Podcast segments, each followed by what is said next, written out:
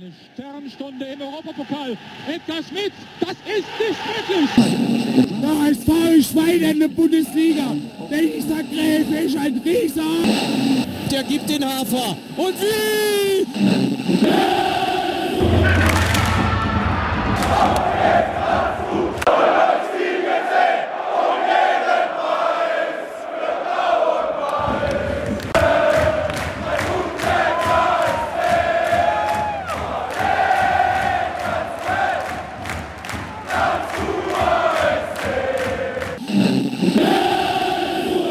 Hat sich's angehört am Sonntag im Wildpark, als unsere Jungs nach einer grandiosen zweiten Halbzeit fast sich noch belohnt haben.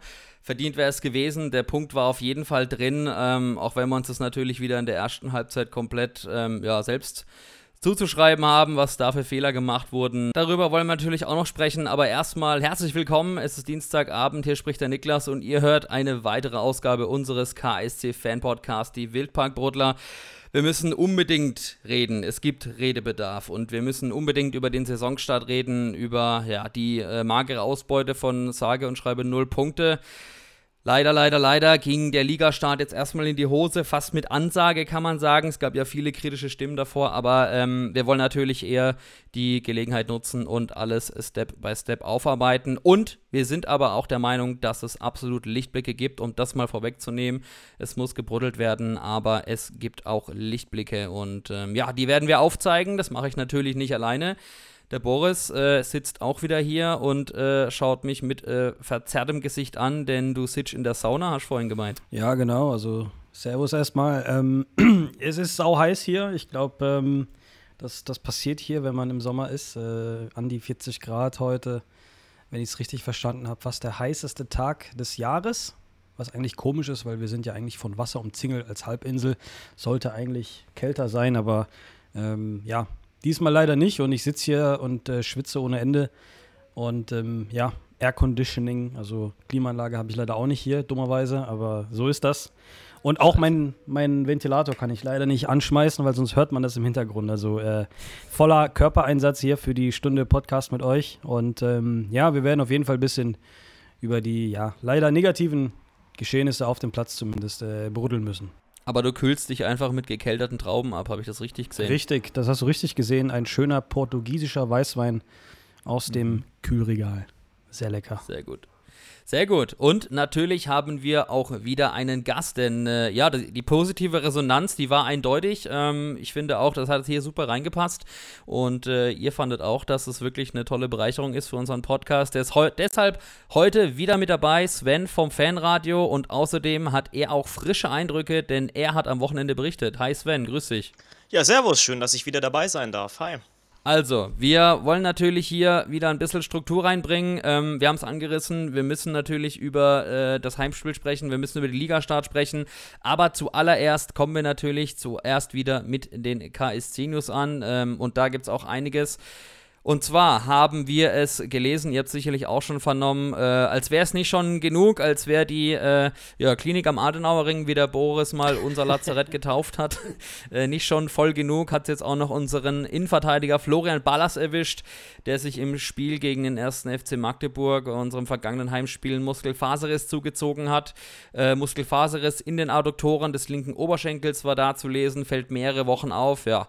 Und äh, jetzt ist natürlich meine erste Frage: äh, Boris oder Sven, habt ihr noch einen Spielerpass? Könnt ihr einspringen?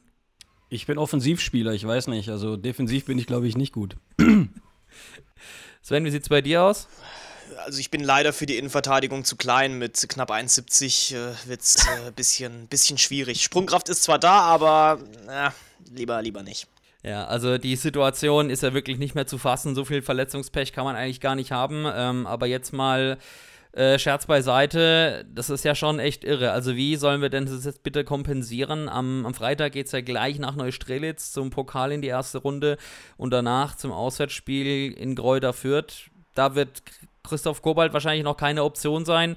Was glaubst du, Boris? Wie kann man das jetzt auffangen? Einfach ja, mit, äh, mit Gordy und mit Franke und hoffen, dass der auch nichts hat. Der ist ja auch angeschlagen runtergegangen. Ja. Oder einfach mal den jungen El Abed aus der U19, glaube ich, reinhauen. Was, was würdest du jetzt machen an der Eiches Stelle? Ich würde El Abed reinhauen tatsächlich, weil Franke hat ja jetzt irgendwas an den Rippen. Ich weiß nicht, wie fit der sein kann. Also sollte er, Franke natürlich fit sein, dann, dann wird es eine Innenverteidigung mit Gordon und Franke. Ich glaube, äh, das ist klar. Allerdings spielen wir halt gegen Neustrelitz. Das ist jetzt kein äh, Superlos oder Supergegner. Klar darfst du den nicht unterschätzen, aber ich würde an der Stelle einfach mal Elabet vielleicht die Möglichkeit geben, sich zu zeigen. Das wäre eigentlich die perfekte äh, Situation für Felix Irorere gewesen, aber auch er scheint noch verletzt zu sein mit seinem Muskelfaserriss. Leider gibt es da keine Informationen, ähm, wann der wieder fit ist. Vielleicht hört ja der ein oder andere ähm, Journalist zu. Könnt ihr gerne in meinem Namen eine Frage stellen. Ich würde nämlich gerne mal wissen, was mit Felix los ist. Aber ansonsten ähm, wird es schwierig. Ja? So viele Verletzte und dann kommt noch einer dazu, das ist, das ist ziemlich belastend. no pun intended. ähm, ja, schwierig ist es. An dir ist echt ein Bildredakteur verloren gegangen. Eieiei. Ach komm, man muss ein bisschen Humor haben in der Situation. Ich meine, ich musste auch erstmal ein bisschen lachen, weil ich es nicht glauben konnte, aber ja, du hast erstmal kein Glück. Ich gedacht, es ist schon wieder April, gell? Ja, ja, du hast kein Glück, dann kommt noch Pech dazu. Ähm, hier nochmal ein paar Euro ins Phrasenschwein. Nee, ähm, es ist einfach zum Kotzen. Es ist zum Kotzen und es ist eine Muskelverletzung. Und, und wir haben jetzt schon ein paar Muskelverletzungen auch im Kader gehabt und ich frage mich einfach nur, woran das liegt. Ist das einfach die mangelnde Fitness? Ist das ist das, das äh, falsche Training? Also, wir hatten es in der letzten Folge besprochen, da ging es auch um das Medizin, äh, medizinische äh, oder um die medizinische Abteilung. Ich bin nicht drin, ich weiß nicht, was da abgeht, aber es macht mir einfach Sorgen und ich glaube, ich spreche für alle KSC-Fans, dass das mittlerweile ziemlich auffällig ist, diese, diese Verletztenliste, dass die einfach immer wächst und wächst und ähm, da muss man einfach mal in alle Richtungen denken und es ist einfach nur zum Kotzen. Es kann nicht sein, dass wir schon wieder einen, selbst einen Neuzugang schon wieder verletzt haben. Ich glaube, von allen Innenverteidigern haben wir aktuell nur zwei Fitte mit, äh, also 100% Fitte mit äh, Gordon und mit Ella Bett es ist einfach schwierig. Und ähm, ja, jetzt habe ich ein bisschen drüber gesprochen, aber ich glaube, um da äh, nochmal das abzurunden, ich würde Ella Bett die Chance geben, ähm, vielleicht sogar, wenn Franke fit ist, einfach mal Gordon auf der Bank lassen und Ella Bett mit Franke zusammen spielen lassen. Ähm, ich glaube, das würden einige KSC-Fans auch begrüßen, auch wenn wir Gordon natürlich mögen.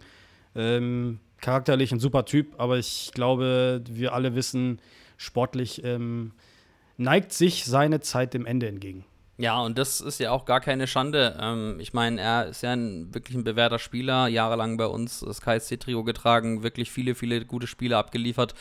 Und ähm, ja, einfach ähm, ihm zu danken an der Stelle. Ähm, Sven, du hast vergangene Folge das auch schon mal angesprochen, dass so eine Verletzungsgeschichte ganz, ganz viele Gründe haben kann, beziehungsweise ganz viele Faktoren da entscheidend sein können. Teilst du die gleiche Ansicht jetzt auch wieder, knapp zwei Wochen später, oder hinterfragst du das Ganze jetzt vielleicht auch nochmal ein bisschen mehr?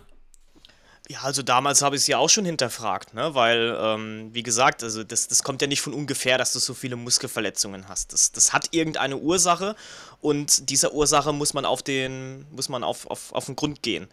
Ich kann halt nicht abschätzen, was jetzt tatsächlich wirklich das Problem ist, weil dafür bin ich, bin ich jetzt nicht hautnah an der Mannschaft dran, um das beurteilen zu können. Noch einmal, das können verschiedene Faktoren sein, wie Ernährung, das kann auch irgendwo natürlich eine falsche Belastung sein, eine Risikoabwägung, wie auch immer. Da gibt es ganz, ganz viele Punkte, die man da nennen kann, aber da bin ich leider zu weit weg, um das jetzt dann äh, ja auch beurteilen zu können. Aber wie gesagt, ähm, hinterfragt habe ich das schon, weil es, es kommt nicht von ungefähr. Und ich meine, wenn man sich die Verletztenliste anguckt, das ist halt schon, schon lange. Also ähm, wenn man mal zwei, drei Verletzte hat, dann kann man ja sagen, okay, das passiert halt, das ist normal, aber das ist schon sehr, sehr viel. Und ähm, also ja, jetzt auch gerade, dass es Ballas trifft, der zuletzt ja jetzt eher von der Bank ausgekommen ist, der jetzt auch bei den Testspielen eher von, von der Bank ausgekommen ist, also jetzt auch nicht Startelf gespielt hat, hat es mich schon überrascht, dass das da auch passiert ist. Also es äh, ist schon wirklich, boah, also da fällt einem schon gefühlt nichts mehr dazu ein man muss jetzt einfach schauen, wie man da am besten durchkommt. Also vielleicht äh, ist es doch echt die, eine ganz gute Option, mal den jungen Elabet vielleicht da einfach reinzuhauen, denn dass junge Spieler performen können und ähm, zeigen können, was sie, was sie drauf haben, ging ja vergangene Saison mit Tim Breithaut schon ziemlich gut und ich finde aber auch Tim Rossmann hat das ganz gut gemacht, der jetzt ja auch überraschenderweise in den ersten beiden Spielen in der Startformation war. Boris, du nix so ein bisschen mit dem Kopf? Ja, genau, also absolut. Ich finde es klasse, dass wir ähm, auch den Jungspielern natürlich die Chance geben Ich glaube, das ist auch nicht selbstverständlich, dass man sofort einen jungen Spieler sogar am ersten Spieltag gleich äh, in die Startelf setzt. Dasselbe ist jetzt auch am zweiten Spieltag gewesen, jetzt am Wochenende gegen Magdeburg bei Tim Rossmann. Ähm, und ähm, ich finde, der hat das ganz gut gemacht zu Beginn. Ähm, aber mir ist dann aufgefallen, dass er schnell müde wird. Das war auch äh, in Paderborn so bei Rossmann. Mhm. Und ich glaube, deshalb hat man ihn auch mal schnell ausgewechselt in der Halbzeit. Ähm, vor allem gegen Magdeburg äh, habe ich ihn mir ein bisschen mehr angeschaut, beziehungsweise ich habe mehr auf ihn quasi meinen Fokus gesetzt und mir ist schnell aufgefallen, wenn er den Ball hat, ist es für ihn schwierig herauszufinden, was er damit machen soll. Dann hat er zum Beispiel einmal bei der Vorwärtsbewegung äh, zu viel gedribbelt, eine, eine, falsche Entscheidung getroffen, obwohl da zwei Spieler frei waren, glaube ich. Und ähm, oftmals ist es dann so gewesen, dass wenn er den Ball verliert, er nur hinterher trabt. Er setzt nicht nach oder versucht, ähm, den Ball sich zu erobern. Und ähm, das hat mir irgendwie ein bisschen an ihm gefehlt. Das habe ich bei Tim Breithaupt zum Beispiel nie gesehen. Ähm, jedes Mal, wenn er den Ball verliert, setzt er sofort nach, ist aggressiv, holt sich eine gelbe Karte ab, wenn es sein muss. Ähm, ich glaube, daran kann man arbeiten bei, bei Rossmann und ich bin mir sicher, dass ihr, ihm das auch so ähm, mitgeteilt wurde. Ich meine, mit Eichner und mit Slatan hat man da, glaube ich, die besten Trainer, um so junge Spieler ähm, weiterzuentwickeln. Ja. Und jetzt hat man sich Sirus dazugeholt, der kam auch von der Jugend. Also, das ist, glaube ich, das, der, der, ja, das beste Gefüge, was du haben kannst für junge Spieler. Und ich finde, das kann man bei, bei Elabet genauso tun. Ähm, vor allem, wenn du äh, so Innenverteidiger wie Gordon und mit Marcel Franke, wenn du die zum Beispiel mit ihm mal spielen lässt, äh, da kannst du so viel lernen. Pokalspiel, erste Runde, das ist einmal richtig schön ins Wasser werfen und ähm, da hat er die Möglichkeit, mal was zu zeigen. Und es ist jetzt nicht so ein übertriebener, hochklassiger Gegner, sondern das ist halt ein unterklassiger Gegner und ähm, da wird die Intensität mit Sicherheit nicht so hoch sein oder der Druck nicht so hoch sein wie ähm, in der Liga. Allerdings muss ich ehrlicherweise sagen, ich habe mir gestern Abend ein paar Gedanken mhm. gemacht, ähm, eben um so Jugendspieler. Ähm, Elabet, Rossmann und so weiter. Was machen wir, wenn noch mehr Spieler ausfallen? Muss man sich noch mal einen von der U19 hochholen?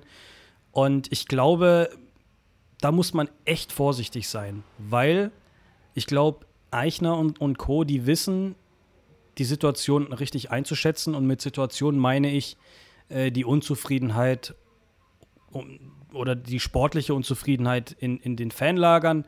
Ähm, und wenn du da einen jungen Spieler die Chance gibst und er dann noch mehr Fehler macht und dann im Stadion gepfiffen wird oder, oder sonstiges, das ist sehr schwer für einen jungen Spieler, das zu verarbeiten, als wenn jetzt Gordon mit 37 nochmal ein, zwei Fehler macht. Du meinst, weil die allgemeine sportliche Situation gerade einfach auch extrem angespannt ist, ne? Genau, also überleg mal, ähm, jetzt, wir verlieren, äh, angenommen, wir verlieren den Pokal und dann spielen wir gegen Fürth. Mhm. Und wir haben nur Gordon da und äh, bräuchten nochmal einen, einen Innenverteidiger aus der U19 oder eben einen Ballas oder sonstiges.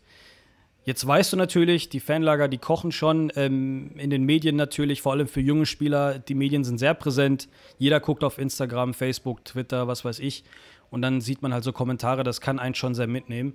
Ähm, und ich finde, da muss man ein bisschen vorsichtig sein, weil ja, spielst du einen Gordon, weil er 37 ist, er, er, die ganzen Sachen ab kann oder vielleicht gar nichts mit Social Media zu tun hat oder, oder, oder die Pfiffe ab kann. Oder gibst du einem die Chance aus der Jugend, sich zu beweisen? Allerdings, wenn der halt drei, vier Fehler macht und wir dann nochmal zwei, drei Gegentore kassieren und er daran schuld ist, das ist schwer aus den Knochen zu kriegen für einen Jugendspieler. Also verstehst du, was ich meine? Das ist, es ist für mich, also es ist mir gestern einfach eingefallen, ich glaube, das ist einfach hohes Risiko. Schwierig.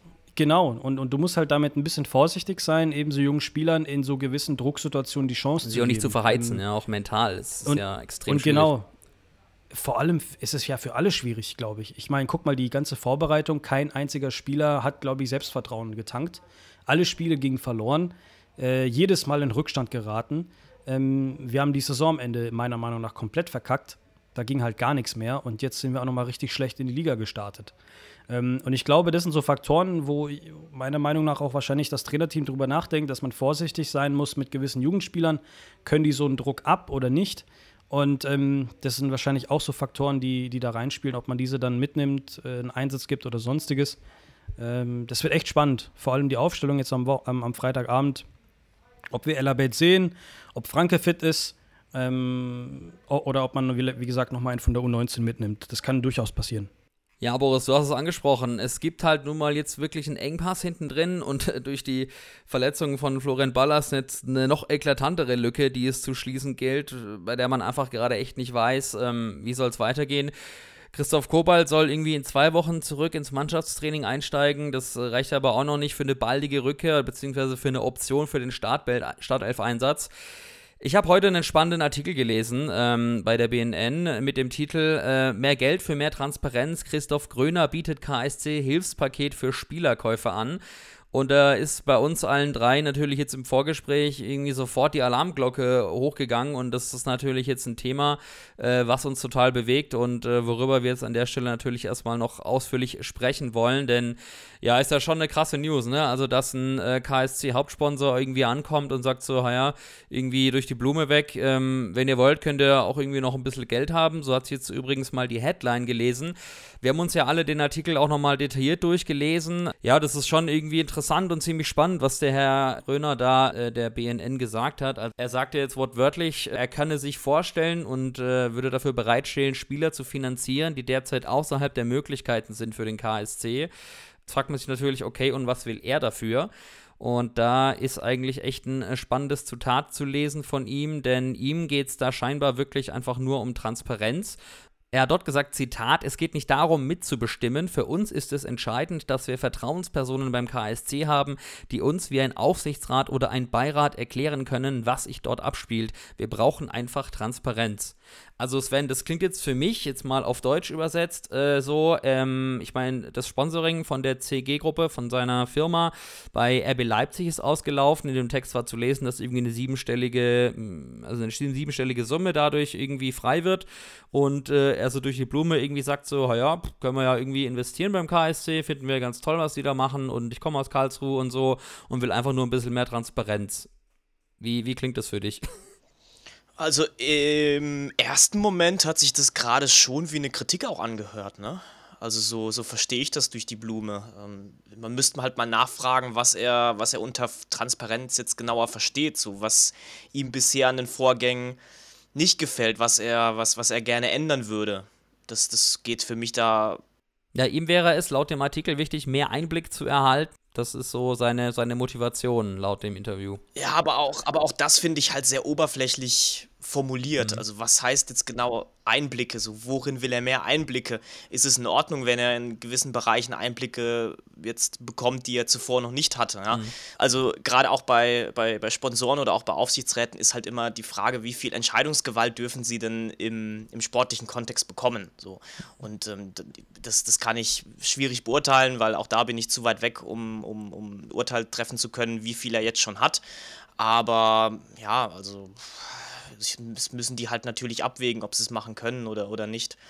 Ich denke, Qualität, also wir, wir können definitiv Qualität noch gebrauchen. Innenverteidiger, um jetzt die Brücke auch nochmal zu schlagen, sehe ich eher weniger, weil ne, die Verletzten kommen, kommen irgendwann auch mal zurück. Und bis dato würde ich definitiv sagen, das können wir noch kompensieren, indem wir vielleicht auch einen Jungen reinstellen. Ich ja, sehe natürlich auch die Problematik, die Boris angesprochen mhm. hat. Ja dass wenn Fehler passieren und gepfiffen wird und Unmut geäußert wird, dass das ja auch irgendwo dem, ja, dem, dem Spieler mal in den, in den Knochen stecken kann. Aber ja, ich glaube, dass die, dass die mittlerweile auch so professionell mhm. aufgestellt sind und, und A, mental Coaches haben, um und damit lernen, auch umzugehen. Und was noch darüber hinauskommt, ich kann mir nicht vorstellen, dass das passiert. Weil ich fand, by the way, die Reaktion der Fans zur Halbzeit jetzt gegen Magdeburg, die fand ich vollkommen im, im Rahmen. Natürlich, dass man, dass man so einen kleinen Arschtritt gibt, ja, und den Spielern mhm. signalisiert, so geht's nicht. Also, ne, wach doch jetzt mal auf und, und was soll das? Das ist doch vollkommen legitim. Aber es war jetzt kein, kein, kein krasser Unmut. Also, da muss ich ganz ehrlich sagen, habe ich bei anderen Vereinen schon viel, viel mehr gesehen. Und deswegen würde ich schon eher mit der Option gehen, da jemanden hin, hinten reinzustellen, der aus der Jugend kommt. El Abed hat die Vorbereitung absolviert, hat, finde ich, gute Spiele gemacht. Und ja, man könnte sich vielleicht noch überlegen, dass man ein Leihgeschäft eingeht für ein halbes Jahr. Ja, wenn man sagt, dass das ist vielleicht bei, ich weiß jetzt nicht, wie lange es noch dauert, genau bei, bei Oshoknesier, bei Irorere, wenn man dann sagt, okay, die sind Kandidat für die Zeit nach der Katar-WM. dann könnte man sich überlegen, ob man Leihgeschäft nochmal eingeht. Ja, du sprichst die eine Laie an. Äh, da war ja auch vor kurzem das Gerücht, um Stefan Ambrosius vom HSV zu hören. 23 Jahre junger alter Innenverteidiger, soll ein großes Talent sein. Da müsste man allerdings das Gehalt. Aber der ist genauso oft verletzt, Niklas. Ich weiß nicht, ob das eine Lösung ist. Ja, ne? Es ist halt, es ist, es ist wieder so eine Situation, äh, eben, wir, wir regen uns auf, dass wir uns Spieler holen, deren äh, Verletztenliste in der Karriere so ewig lang ist. Dann ist da ein 23-jähriger äh, Ambrosius, der, ich glaube, irgendwie, äh, irgendwie, weiß ich, ein Viertel, eine Viertelmillion im Jahr verdienen will. Aber gibst du so Geld aus für so ein Spiel? Ich weiß es nicht, ich würde es nicht machen. Also dann lieber dieses Geld investieren. Halbe Million im Jahr, glaube ich. Sogar. Oder halb, eben, also dann lieber, weißt du, wie, was Mike Franz bei uns mal gesagt hat, wir brauchen einen Spieler, der, also einen Unterschiedsspieler der, der muss irgendwie mal äh, zeigen, wo es lang geht. Oder, also, da kann ich mir jetzt nicht vorstellen, dass, dass man sich einen Ambrosius holt, der 23 ist und irgendwie alle drei Wochen verletzt. Also, ah, schwierig. Und, und dasselbe auch mit der Entscheidungsgewalt. Also, ich meine, klar, wir haben das jetzt mit Windhorst zum Beispiel bei Hertha gesehen, bei unseren Freunden. Das hat nicht so funktioniert oder funktioniert überhaupt gar nicht. Aber ich kann mir jetzt auch nicht vorstellen, dass, dass man sich jetzt äh, von, von Gröner das Geld nimmt äh, und sagt, nee, jetzt darfst du nicht entscheiden. Also ich finde, das gehört sich schon irgendwo dazu, dass man ein bisschen Mitspracherecht hat. Aber wir müssen mal ehrlich sein, ähm, Gröner wird jetzt nicht hundertprozentig sagen, wir holen jetzt den und den Spieler. Das wird ja in einem Kollektiv entschieden. Also er kann schon sagen, ja, nehme ich, nehme ich nicht, da gebe ich mein Geld, da gebe ich mein Geld nicht. Und ich muss aber auch sagen, ich vertraue dem Präsidium schon, weil wir hatten zuletzt ja das Gerücht mit diesem schwedischen Investor und das ist ja geplatzt, weil dieser schwedische Investor doch ein bisschen mehr Mitspracherecht haben wollte, als den Herrschaften äh, beim KSC lieb war. Und die haben sofort gesagt, nö, machen wir nicht, weil das entspricht nicht unseren, äh, uns, unseren, ja, wie sagt man, Richtlinien oder unserer Philosophie, so rum. Ich bin mir sicher, dass, dass, dass äh, unser Präsidium schon warten wird, weil die haben auch alle gesagt, wir, wir haben gar keinen Stress, wir machen uns da diesen Stress nicht, weil ähm, ist es einfach nicht nötig. So, und ich finde, das ist aber auch gut, weil das zeigt uns, ja, dann, dann gibt man sich lieber ein bisschen mehr Zeit und wartet, bis der richtige Investor da ist. Jetzt haben wir einen Investor oder Hauptsponsor oder ich weiß nicht, inwiefern die bei uns äh, Geld einspülen. Hauptsponsor. Und wenn er sagt, äh, dann gebe ich euch nochmal zwei, drei Millionen, dann, dann ist das so. Und wenn er sagt, ja, ich hätte gern den und den Spieler, dann kann man ja intern mit Sicherheit diskutieren. Das ist ja gar kein Ding. Aber ich würde jetzt nie sagen. Na, ich glaube nicht, dass er das sagen wird, weil er hat zum Beispiel auch öffentlich gesagt, es gibt kaum jemanden, der weniger Ahnung vom Fußball hat als ich. Dann wäre es, glaube ich, äh, wenig glaubwürdig, wenn Boah. er dann auf einmal mit irgendwelchen Boah. Transferforderungen ankommt. Aber natürlich muss man darüber diskutieren. Ja? Also man kann ja nicht einfach nur sagen, so, oh, danke, Herr Gröner, vielen Dank für den Scheck, sondern wie, wie, wie er es ja auch Eben. andeutet, er wird schon irgendwas dafür haben genau. wollen. Und ähm, du hast es ja auch angedeutet, Sven, diese Transparenz ist ein sehr weiter Begriff. Ich frage mich eigentlich, hatte die nicht ohnehin schon, weil durch Michael Müller, der ja Vize ist, das ist ja einer seiner Geschäftsführer von der GEM, ähm, die ja auch mit der Gröner Group ähm, unter, unter einem Dach sitzt, hatte da sowieso nicht irgendwie einen Austausch und eine Transparenz, was ja auch vollkommen logisch wäre. Deswegen, ja, also es, es klingt natürlich erstmal so ein bisschen zu schön, um wahr zu sein, aber dieser Begriff der Transparenz ist ja schon ein bisschen schwammig. Ja, aber gerade, ne, wenn du das ja auch so ansprichst, ähm, also selbst wenn er ja sagt, er hat jetzt keine Ahnung von Fußball, dann frage ich mich ja, warum braucht er überhaupt diese Transparenz? Also geht es jetzt da wirklich nur um irgendwelche Geschäftsprozesse, um, um irgendwie Politik oder geht es jetzt wirklich um das Sportliche? Und gerade beim Sportlichen würde ich dann halt einfach sagen, also dann, dann, dann nützt dir das ja auch nichts. Also was, also ne, wenn, wenn da jetzt irgendwie ein Spielervorschlag kommt, also warum solltest du in diese Prozesse damit eingegliedert werden? So verstehe ich das jetzt. Also da geht es jetzt gar nicht mehr so um den Informationsfluss, sondern für mich ja eigentlich auch eher darum, dass er da auch in, zumindest in einem kleinen Teil da auch mit involviert ist. Und ja, das äh, mhm. sehe ich da ehrlich gesagt halt man fragt sich ja auch, Man fragt sich ja auch, mit welcher Motivation mhm. ähm, er als, als Sponsor aktiv ist. Gut, ich meine, er hat eine Verbotenheit zum KSC, er kommt aus Karlsruhe. Ähm, Im Artikel ist auch beschrieben, dass er Valencia früher geschaut hat und so. Ähm, er begründet sein Engagement vor allem halt auch äh, damit, dass er glaubt, wenn er in den KSC investiert, er in die künftigen Mieter in Karlsruhe investiert, was ja durchaus seine Kunden sind, denn ähm, er hat ja auch äh, Immobilien, betreibt auch Immobiliengeschäfte in Karlsruhe. Ähm, und er sagt in unseren Unternehmenskolleginnen und Unternehmenskollegen, also wir investieren in die Gesellschaft. Das ist so seine, ja, seine Philosophie daraus. Ähm, kann man jetzt natürlich ähm, ähm, sich fragen, was das jetzt im Umkehrschluss bedeutet. Also will er wirklich nur quasi als, ich sage jetzt mal, Gönner so ganz salopp irgendwie die, die Region fördern und er weiß, wenn er den KSC fördert, fördert er auch eh die Region, weil der KSC und die Stadt und die Region zusammen natürlich ähm, ja, eine, eine, tolle Synergie bilden. Ähm, wenn man sieht, was der KSC für die Stadt ist und andersrum, ist es natürlich, äh, ja. ja. erstmal klingt es nicht so blöd, aber es hat irgendwie ein Geschmäckle, oder? Also man fühlt sich trotzdem nicht so ganz wohl mit der Meldung. Ja, weiß ich nicht. Also ich habe das schon das Gefühl, dass er zum sportlichen Erfolg beitragen will.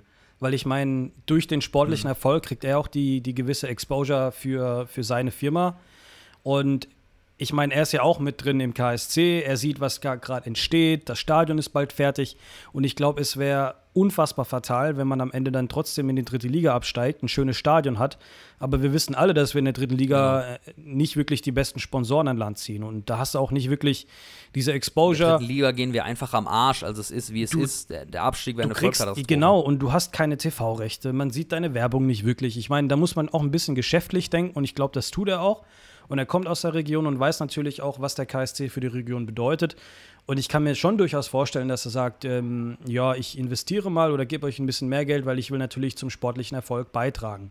Jetzt sagt er, er hat nicht so viel Ahnung von mhm. Fußball, er will mehr Transparenz. Also es kann durchaus sein, dass er vielleicht denkt, ja, okay, ich gebe euch jetzt zweieinhalb, drei Millionen, will jetzt aber nicht, dass ihr von dem Geld nur einen Spieler holt. Das ist ja auch nicht wirklich Sinn der Sache, sondern vielleicht sagt, okay, wir holen jetzt ein, zwei, drei Spieler und ähm, wollen das oder wollen den Kader ein bisschen auf Vordermann bringen, vielleicht auch ein bisschen mal jünger gestalten und die alten Leute mal absetzen und, und keine Ahnung. Also ja, ich denke mal, im, im, Sportlichen wird er schon verstehen, was wichtig ist, dass man da ähm, auf jeden Fall einen Unterschiedsspieler oder erfahrene Spieler braucht und nicht zu viel auf die Jugend setzt und nicht zu viel auf Erfahrung setzt.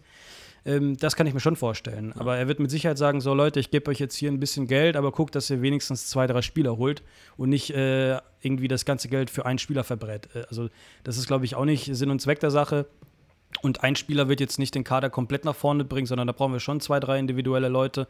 Und äh, das hilft natürlich auch seinem Geschäft, äh, seiner Exposure und will natürlich auch zu dem Erfolg beitragen, weil, wie ich es gerade gesagt habe, ohne sportlichen Erfolg kommt der KSC mhm. nicht wirklich voran, weil wir wissen alle, die Profimannschaft, genau, die, die Profimannschaft genau. vom KSC ist das Wichtigste.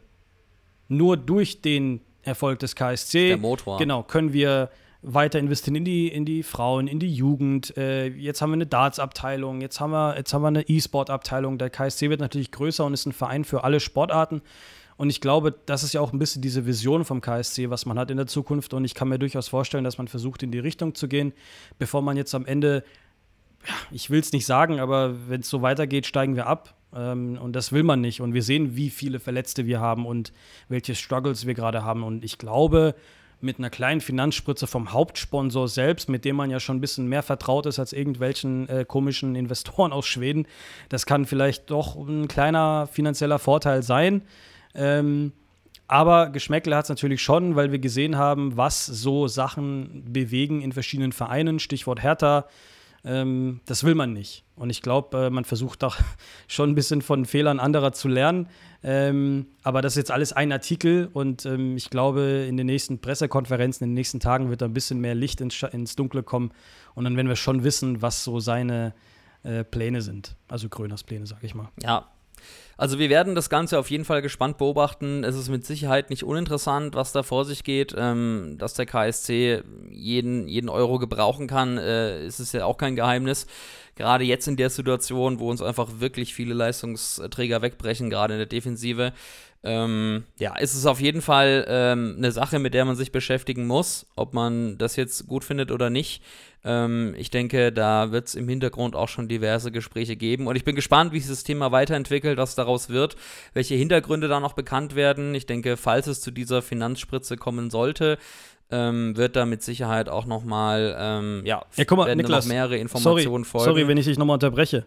Ähm, ja? Würdest du lieber absteigen und sagen, ja, dann ist es halt so und wir spielen nur mit 19. Auf gar keinen Fall. Oder würdest du sagen, nee, komm, wir also, versuchen es, wir holen noch mal ein paar Spieler ja, und wir versuchen das nochmal. Es klingt ja, es klingt ja wirklich erstmal wie ein Glücksfall. Ja. Also warum ich jetzt, warum ich jetzt ein bisschen defensiver damit umgehe, ist, weil man einfach noch zu wenig darüber mhm. weiß. Also wir haben es ja gerade erörtert, dieser Transparenzbegriff ist sehr schwammig. Mhm. Aber angenommen, äh, ich glaube das jetzt einfach mal und ähm, er hat ja durchaus ein wirtschaftliches Interesse, weil er ist Unternehmer und der KSC ist jetzt auch wirtschaftlich sicherlich nicht uninteressant, weil er eben im Wachstum sich befindet.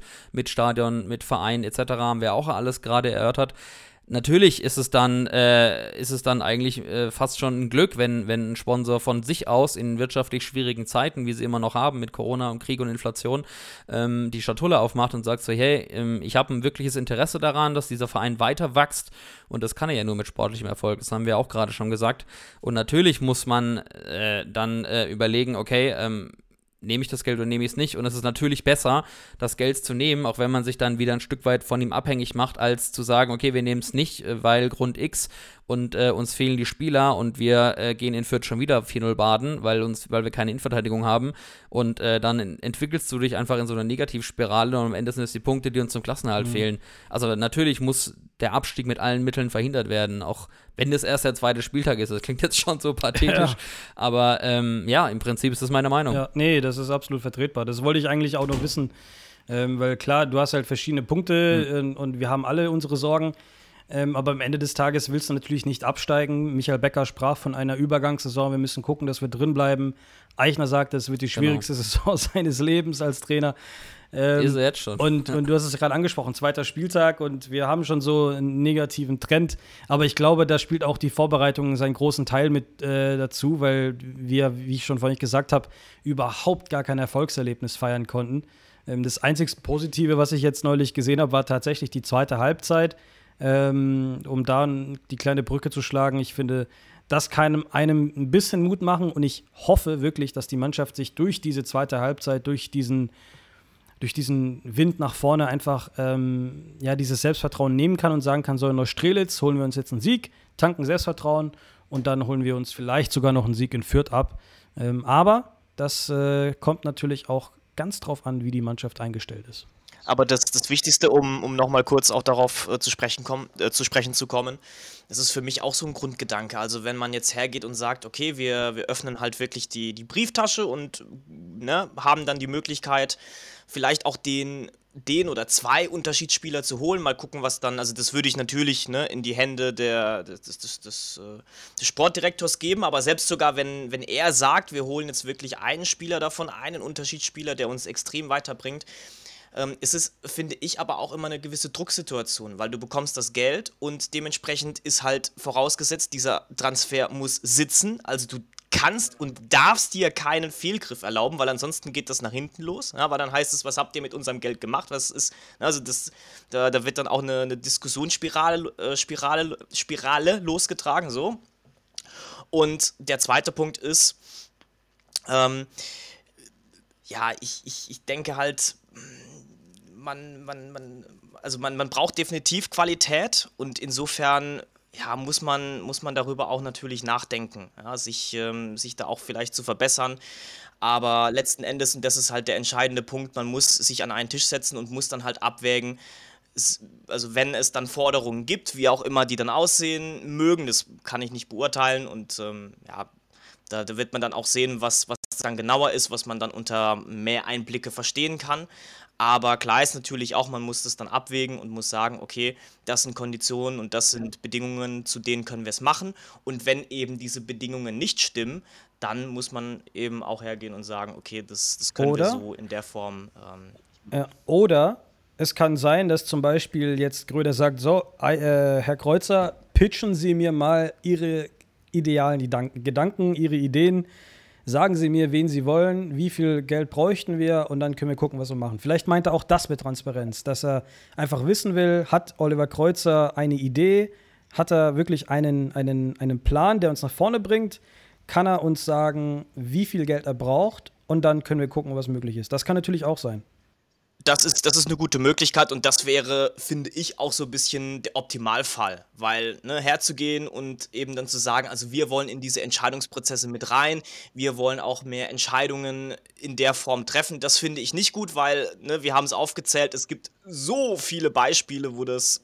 in die Hose gegangen ist und nach hinten, wo am Ende des Tages auch mhm. große Vereine abgestiegen sind, äh, weil die ne, keine, ich sage jetzt mal, klare Struktur auch in der Form hatten. Also das, das sehe ich definitiv nicht und das finde ich auch nicht gut. Aber wie du es auch sagtest, ne, wenn das vielleicht sogar auch eben dieser, dieser andere Turn ist, dass man überhaupt erstmal Neuigkeiten möchte, dass man überhaupt erstmal ja, auch, auch Gespräche damit führen will, aber eben in, in, in dem Sinne, ne, wie viel Geld sollen wir bereitstellen, wie können wir helfen, das finde ich gut und das wäre, das, das, also das wäre super, das wäre perfekt. Ich denke, wir haben zu dem Thema jetzt genug gesagt, ähm, haben da auch ein bisschen was reinspekuliert, aber dafür sind wir auch ein Fan-Podcast und äh, ich hoffe, wir äh, konnten euch jetzt hinreichend zu dem Thema aufklären und haben da mal so ein bisschen unsere Gedanken zugelassen. Du hast es schon angedeutet, Boris. Lass uns mal die Brücke zum Sportlichen schlagen. Wir haben uns ja seit den ersten beiden Spieltagen nicht mehr gemeldet mit einer neuen Folge. Ich denke, über das erste Spiel in Paderborn braucht man nicht mehr so viel zu reden. Ähm, es war eine überraschend starke erste Halbzeit von uns, äh, bis natürlich dann der Einbruch kam durch einen mal wieder individuellen Fehler. Ähm, Heise spielt einen unglücklichen Rückpass auf Eisele, der sich auch nicht sonderlich clever verhält da im Strafraum. Ähm, aber allzu viel brauchen wir über das erste Saisonspiel eigentlich nicht mehr reden. Ich denke, darüber wurde auch schon hinreichend berichtet und ähm, oder wollt ihr noch irgendwas dazu sagen? Welches erste Saisonspiel? Ich hab's, ich hab's, ich hab's jetzt gerade vergessen und jetzt packst du es wieder aus. Das ist doch Wahnsinn. Ja, die alte Leier, oder? Erschreckend, dass man dann einfach so auseinanderbricht und ähm, von einer bärenstarken ersten Halbzeit, von der ich ja selber nicht gedacht habe, wow, wo holt diese Leistung auf einmal her? Ein Marcel Franke, der jeden Zweikampf gewinnt, jedes Luftduell gewinnt. Ein Rossmann, der wirklich geil Wirbel gemacht hat auf links, auch wenn ihm hinterher die Puste ausgegangen ist. Es war schon ein sehr überzeugender Auftritt und dann haben wir uns das Ding halt wieder selber schwer gemacht, wobei man auf der anderen Seite auch sagen muss, Paderborn ist jetzt auch keine Mannschaft, von der ich glaube, dass sie unten mitspielt, Boris. Hast du ja ähnlich gesehen, nee, oder? Nee, ganz im Gegenteil. Äh, zu Beginn habe ich schon gesagt, das ist für mich eine Mannschaft, die mit Sicherheit im oberen Drittel sich festsetzen wird. Äh, die haben sehr gut nachgesetzt, äh, was, was den Kader angeht haben äh, gute Transfers äh, gemacht, äh, hatten eine sehr gute Vorbereitung und man hat auch schon gesehen, was für eine Qualität da drin steckt, ähm, dass die uns da in kürzester Zeit fünf Dinge einschenken ähm, sich sehr gut verhalten haben mit dem Ball, gegen den Ball. Und ähm, das hat schon mal gezeigt, was Paderborn eigentlich so drauf hat, was Kwasniok mit der Mannschaft vorhat mit Paderborn. Und deshalb war es ein bisschen undankbar, dass wir gleich zu Beginn äh, gegen so einen Brocken starten. Ähm, ja, da hat man sich eigentlich dann gehofft, okay, lass uns das schnell über die Bühne bringen. Und dann können wir vielleicht gegen Magdeburg, gegen den, gegen den Aufsteiger äh, punkten. Aber ja, Pustekuchen. Ja, Pustekuchen, so sah es am Ende aus. Äh, Sven, hast du dem eigentlich auch wenig hinzuzufügen, vermutlich, oder? Leider ja, ja. Das, das zieht gerade wieder vorbei, so vor dem inneren Auge. Ja, es ist, ich glaube, also mittlerweile denke ich, können wir anstelle von, von, von uns, können wir einfach einen Plattenspieler hinstellen, der jede Woche dasselbe abdudelt, weil es zieht sich halt echt einfach wie ein roter Faden. Ja. Schon seit der Rückrunde. Mhm. Auf die Idee Abs man Absolut. einfach, einfach so ein Loop. Ja, also ne, wir. Also es ist auch etwas, was ich schon beim, beim Fanradio trifft Bruttler Podcast mehrmals gesagt habe. Wir verpassen es einfach in Führung zu gehen, weil ich glaube, dann nimmt das Ganze einen ganz anderen Verlauf. Ja, also Kaufmann hat die Riesenmöglichkeit, wo ich finde, dass er, dass er das Tor machen. Genau. Den muss er ja auch Absolut, machen. muss er machen. Gondorf hatte nochmal eine gute Kopfballmöglichkeit, wobei ich ihm da jetzt keine, keine Schuld zugebe, hatte einfach Pech, dass der Ball da ja, zu viel Außenspin bekommt und dann sich vom Tor wegdreht. Aber Fakt ist, wir müssen das erste Tor machen. Und wenn wir mit 1 zu 0 in Führung gehen, nimmt das Spiel eine komplett andere Wendung. Und dann bringen wir uns einfach selber in Bredouille, indem wir einen vollkommen hanebüchenden Rückpass spielen. Ich finde, auch Eisele hat ein Stück weit seine, seine Aktien in diesem Gegentor, weil ich nicht finde, dass er da grätschen muss, weil Platte A mit dem. Mit dem nee. Der, genau, der genau, Gegenspiel also läuft ja vom Tor weg sogar. Zum Tor und er ist auf Höhe der Grundlinie und er läuft weg. also sind drei Punkte sogar. Und ne, also da würde ich auf den Beinen bleiben, würde versuchen hinterher zu gehen und dann im richtigen Moment wieder zurück ins Tor zu gehen. Aber hier zu grätschen ist, ist nicht notwendig in der Situation.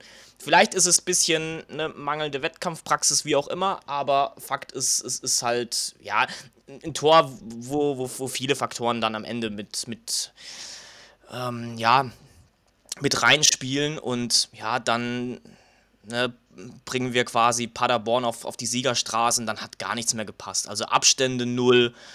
Ähm, das war ein Wantohu Babohu und ja, es ist sehr, sehr schade, weil ich hätte es mir gewünscht, dass wir uns für eine wirklich sehr, sehr couragierte und echt gute erste Stunde belohnen. mit 1 zu 0 in Führung gehen und ne, dann vielleicht ja. auch das Spiel auf die Siegerstraße bringen oder halt einen Punkt aus Paderborn mitnehmen. Aber so ist es halt. Apropos ja. Führung, ich habe eine kleine Statistik für euch. Äh, das letzte Mal, als wir in die Führung gegangen sind, war gegen Aue beim 3-0-Sieg. Danach gab es neun Pflichtspiele und in allen neun Pflichtspielen, März, oder? Genau, in allen, in den letzten neun Pflichtspielen, saisonübergreifend, sind wir immer in Rückstand geraten. Und davon keins gewonnen. Ich glaube nur fünf Unentschieden oder so. Das war auch das letzte Spiel zu null, oder? Aue, ich guck mal. Äh, ja. Das letzte Spiel zu null, ja, glaube ich. Danach gab es bin ich mir sicher. lass uns mal richtig pessimistisch sein und sagen, der 3-0-Sieg war gegen Aue, aber Aue ist halt auch sang- und klanglos abgestiegen. ja, siehst du mal. Also in den letzten neun naja. Spielen, ich gucke gerade nochmal drauf, wie gesagt, neunmal 1-0 in Rückstand geraten.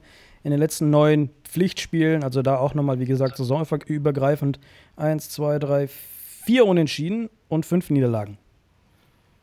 Das ist äh, ein Brett. Ja, wird Zeit, dass wir in Fürth gewinnen, Männer. Nee, Neustrelitz, das nächste Pflichtspiel. Ich glaube, da müssen wir unbedingt Selbstvertrauen. Ja, aber guck mal, ich glaube, gegen Neustrelitz hast du jetzt die auf dem Papier die beste Möglichkeit, Selbstvertrauen zu tanken. Vielleicht da nochmal zwei, drei Tore zu schießen. Ähm, gut, ich, ich, bin mir sicher, wir werden Gegentor kassieren, weil. Ja, das offensiv funktioniert, haben wir ja, ja gesehen. Ohne, ohne geht nicht. Äh, Magdeburg. Aber wenn wir da wenigstens 4-3 gewinnen oder so, das, das wäre mir lieb. Äh, weil nächste Runde Pokal, bisschen mehr Geld und du gewinnst und hast mal ein kleines äh, äh, Erlebnis, ja, ein Siegeserlebnis. Das ist wichtig für die Mannschaft. Ähm, aber offensiv hast du schon gerade gesagt, um da nochmal auf das Magdeburg-Spiel zu kommen, ich glaube, da wollen wir nochmal hin. Wir schweifen ein bisschen ab. Was mir sehr gefallen hat, war tatsächlich. Dafür ist der Podcast. Dieser, dieser, dieser äh, Dreifachwechsel zur Halbzeit mit Kaufmann, Rapp und Arase. Letzterer hat mir sehr gut gefallen. Der wurde nämlich auch heute von den KSC-Fans als Spieler des Spiels gewählt. Glückwunsch dazu. Ähm, und was der da geleistet Vollkommen hat, Kelvin Arase, meine Herren, also wenn der nicht am Freitag Startelf spielt, dann weiß ich auch nicht. Weil ähm, unfassbar, was der da gemacht hat. Diese Dynamik, diese Ballsicherheit. Er war ein bisschen verspielt, aber äh, das ist jetzt, wie gesagt, für mich erstmal nichts Schlimmes. Weil ich habe lieber einen Offensivspieler, der nach vorne kommt, sich ein bisschen verzockt, aber daraus wenigstens lernt, als dass gar nichts nach vorne geht, wie in der ersten Halbzeit gefühlt. Auch wenn Eichner sagte in der PK, ähm, das hätte zur Halbzeit auch 3-3 stehen können. Aber ich habe trotzdem nicht das Gefühl gehabt, dass wir da die bessere Mannschaft waren. Ähm, vielleicht habe ich da einfach nur einen anderen Blick drauf äh, als Eichner, der ja eigentlich da Profi in seinem Gebiet ist. Aber wie gesagt, zur Halbzeit mit den Wechseln, dann gemeinsam mit Kaufmann und mit Rapp, das hat mir schon viel mehr oder viel besser gefallen als ähm, in der ersten Halbzeit. Und ich glaube, Niklas, das hast du von der Tribüne aus genauso erlebt. Absolut, ja. Kommen wir mal zum Heimspiel, zum allerersten Heimspiel der Saison gegen den FC Magdeburg am Sonntag. Ich stand auf der Süd. Ähm, Sven hatte die noch bessere Sicht. Der hat nämlich fürs Fanradio äh, berichtet und äh, war auf der Ost zugegen. Und du, Boris, hast sie ja gemütlich am Fernseher reingezogen.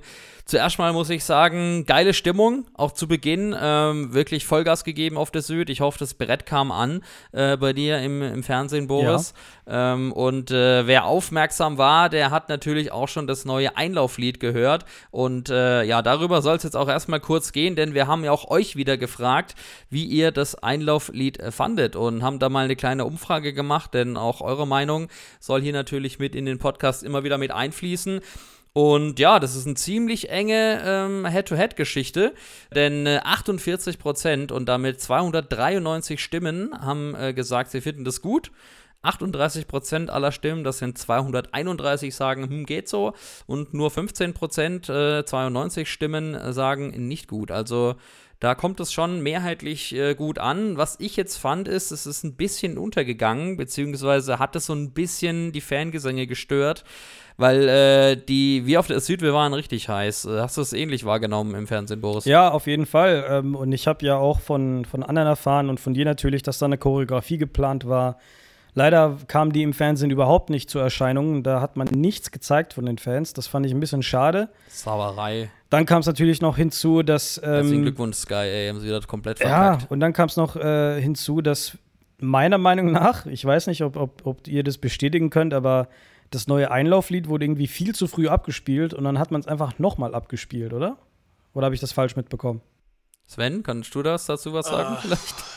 Also tatsächlich, äh, boah, muss ich mich mal kurz zurückerinnern. Also es, es, es kommt ja, glaube ich, so ein bisschen also ich habe ich, ich hab den Eindruck gehabt, es ging ja, einfach also, nur mega unter. Ja, ja, also das, das, das auf jeden Fall. Persönliche Meinung, ich finde, es ist ein richtig geiler Song. Also der macht richtig Bock und ich, ich finde auch, dass er, dass er gut funktioniert. Also ich, ich stelle mir das halt immer vor, wenn, wenn, wenn da quasi dieser, dieser, also dieses Pfeifen einsetzt und dann mhm. plötzlich eben auch so Trommler am Rand stehen, die dann, die dann dazu trommeln und, und Fahnen mehr und, und dann kommt der Refrain und die Fans gehen mit. Also das hat wirklich richtig Potenzial. Ähm, ich glaube halt, das muss ich dann wahrscheinlich auch noch einspielen. Ähm, in, in dem Lied ist es ja so, dass tatsächlich einmal der Refrain kommt, dann ist wieder so dieses, dann, also dann, dann geht's, wie kann man das beschreiben? Dann ist es eher wieder etwas leiser, dann kommt wieder dieser Pfeifton und dann kommt noch einmal dieser Refrain, der dann auch nochmal gewaltiger ist. Und vielleicht ist das halt so das, was du meintest, dass es da sich so zweimal angespielt angehört. Ich glaube aber, dass das am Lied an und für sich liegt, dass das so, so komponiert, konstruiert ist dass man meint, dass es da mhm. zweifach abgespielt, ab, abgespielt wurde. Ich persönlich bin ein großer Fan davon, dass man vielleicht eine Art, also dass man eine eigene, einen eigenen Mix draus macht. Also jetzt nicht ne, Techno und Party, sondern, wo, wo, by the way, gibt es übrigens eine, eine, eine Techno-Variante von dem Lied. Also jeder, der, der äh, Fan davon ist. Nee, aber dass man, dass man einfach quasi ganz am Anfang, ne, wenn die Spieler da im Tunnel stehen, sich bereit machen zum Einlaufen, dass man dann quasi eben diesen, diesen, diesen, diesen Pfeif-Part hat und dann, wenn die Fan, äh, wenn die Spieler auf das Spielfeld laufen, dass man dann in, in, den Refrain eingeht, den aber quasi als Loop halt ansetzt. Also, ne, dass der durchgängig gespielt wird, ich denke, das passt richtig gut. Und dann, wenn eben ja, da der, der, der Schiedsrichter mit den Kapitänen die, die Platzwahl macht, dass dann das Lied fertig ist. So, das fände ich, ist eine, ist eine richtig gute Möglichkeit. Aber ist ja erstmal ein Test gewesen und ich denke, dass man da verschiedene Lösungen auch noch, auch noch finden kann und, und wird. Potenzial hat es auf jeden Fall. Meiner Meinung nach müsste man ein bisschen besser noch, noch einsetzen. Ja, viel, viel relevanter ist natürlich nicht das, was äh, vor dem Spiel passiert, sondern das, was während dem Spiel passiert. Und äh, da muss ich sagen, habe ich echt gedacht, ich bin im falschen Film, Leute. Ey, also, pff, gutes 0 zu 1. Ähm, da hat Eisele für mich nicht so unschuldig ausgesehen. Das waren gute, gute individuelle Aktionen von dem Magdeburger Gegenspieler. Gondorf war, glaube ich, noch leicht dran mit dem Kopf, aber es sah trotzdem doof aus, dass er den abfälschen, der ins Tor reingeht. Ja, also vor allem, also ähm, ich habe mir es tatsächlich mehrmals angucken müssen. Ich habe es im, also im Stadion habe ja? ich tatsächlich auf dem, auf dem Kontrollmonitor habe ich noch mal kurz nachgeguckt, weil es mich interessiert hatte, wie stark den Gondorf tatsächlich abfälscht. Ich habe es dann am, am TV zu Hause noch ein paar Mal angeguckt und für mich, also ich bleibe dabei, er touchiert den Ball, aber er fälscht ihn jetzt nicht so ab, dass er jetzt eine krasse Richtungsänderung hat. Also ich habe den Eindruck, dass Eisele einen kleinen Schritt nach links macht.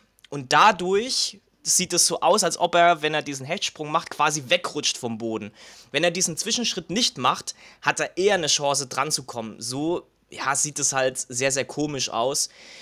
Aber ich würde da trotzdem immer noch ein Stück weit weiter vorne ansetzen und sagen, es kann halt einfach auch nicht sein, dass, dass Andreas Müller da aus 17 Metern halblinke Position unbedrängt abschließen kann, ohne da halt wirklich unter Druck gesetzt zu werden. Ich denke, da fängt es halt an und da muss man dann auch in dem Falle schon, schon an, an, ansetzen in der, in der Analyse. Boris, hast du es gesehen im Fernsehen? Ja, also genauso ähnlich. Also ich habe ähm, das Abfälschen von Gonov natürlich äh, gesehen in der, in der Wiederholung.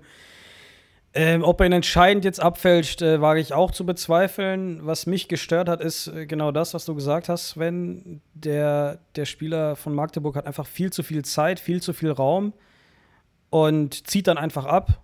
So. Und vielleicht hat sich Eisel gedacht, so, ey, wann greift mal einer an und hat den Schuss vielleicht äh, viel oder ein bisschen später erst äh, wahrgenommen.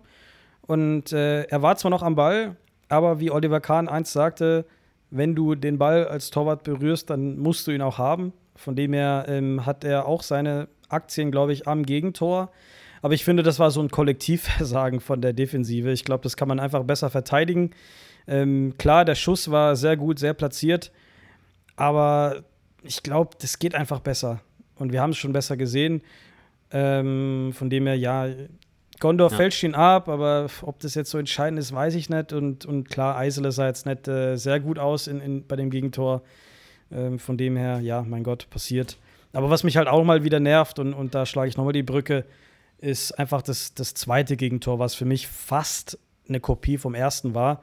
Ähm, denn da fand ich Gondorf einfach viel zu passiv. Der läuft da nur hinterher, greift nicht an. Am Strafraum hat er so viel Platz, so viel Zeit und äh, schießt da nochmal platziert ins Tor. Da kann Eisele auch gar nichts mehr machen. Ins kurze Eck auch noch. Ja, es ist halt auch schwierig. Ähm, Aber das ist genau das, was du sagst. Das habe ich eins zu eins so wahrgenommen. Wir waren in der ersten Halbzeit. Ich weiß nicht, ob das Strategie war oder ob das äh, total fehlender Zugriff war. Das war reiner Begleitschutz. Das war 45 Minuten lang reiner Begleitschutz. Da ist keiner mal draufgegangen. Da hat die keiner gestört. Die haben uns jedes Mal angelaufen. Also ich, ich stand ja auf der Süd und jedes Mal habe ich einfach nur acht Weiße auf uns zurennen sehen. Und die Blauen rennen mit Sicherheitsabstand zwei Meter äh, daneben und die spielen da Tiki-Taka hin und her und es entsteht eine Chance nach der anderen.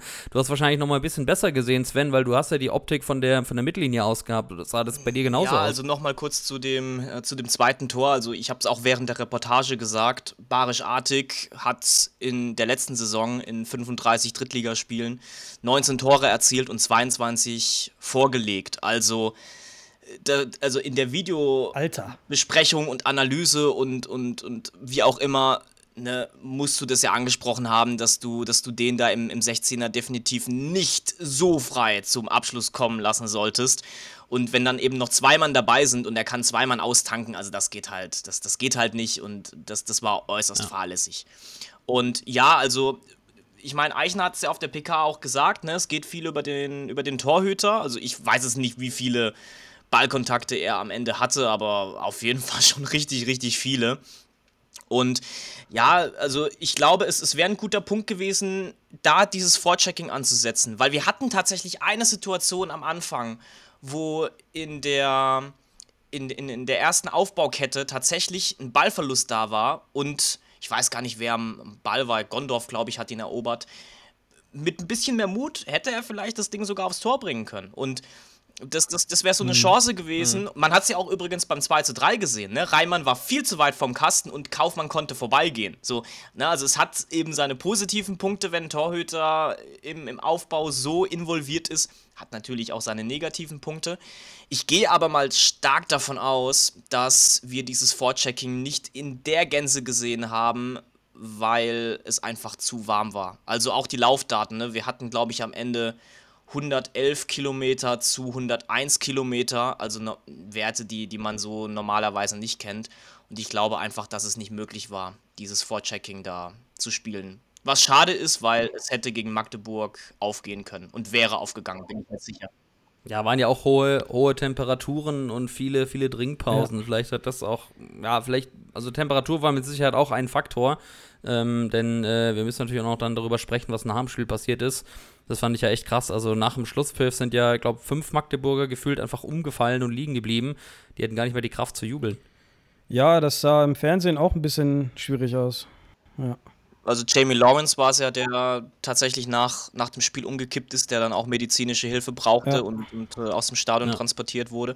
Kurze Info, weil darüber auch sehr viel diskutiert wurde, was ich auch äußerst spannend finde, wenn wir über das Thema Verletzungen sprechen. Ähm, La- Lawrence gehört ja eigentlich zur, zur Startelf, ähm, hat jetzt aber gegen, gegen uns nicht von Beginn an gespielt, weil er unter der Woche noch einen Infekt hatte und deswegen auch ein Fragezeichen dahinter war. Und da gab es natürlich auch viele, die gesagt haben, naja, also vielleicht halt bei der Hitze nicht spielen lassen, also war vielleicht auch etwas fahrlässig. Ähm, will ich da jetzt nicht, nicht groß breit treten, weil ne, Ah, die, okay. die Trainer werden da mit Sicherheit ihre, ihre Entscheidung getroffen haben und es abgewogen haben, aber fand ich tatsächlich auch nochmal einen sehr, sehr spannenden Aspekt. Okay, kommen wir mal äh, zum Ende der ersten Halbzeit und zu dem 0 zu 3, ähm, über das ich am liebsten gar nicht sprechen würde, weil es dümmer nicht hätte fallen können.